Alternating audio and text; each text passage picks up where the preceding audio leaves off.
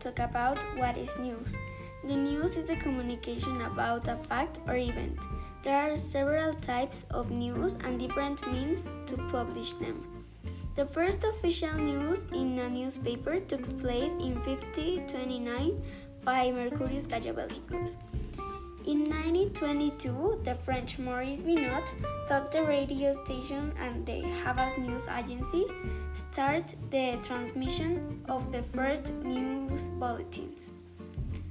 On TV in November 1936, the BBC transmit the first broadcast with news.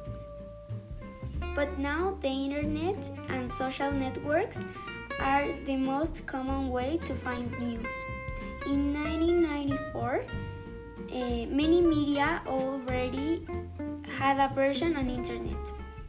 And then the main social networks, LinkedIn in 2002, Facebook 2003, Facebook 2006, and Instagram 2012.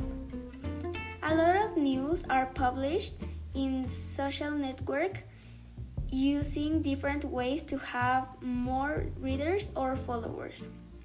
The hashtag, for example, after being just a symbol on the phone, today is the most used in social networks for a news to go viral. Hashtag Colegio Williams, hashtag William, Will of Williams, or only for experts. Hashtag Agüita de Macha. Hashtag Agüita de Macha. And then the trending topic appears, which is nothing more and nothing less than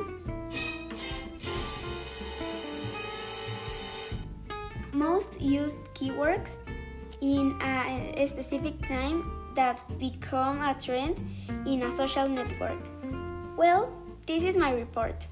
We're still in quarantine with the best friends and teachers. Thank you.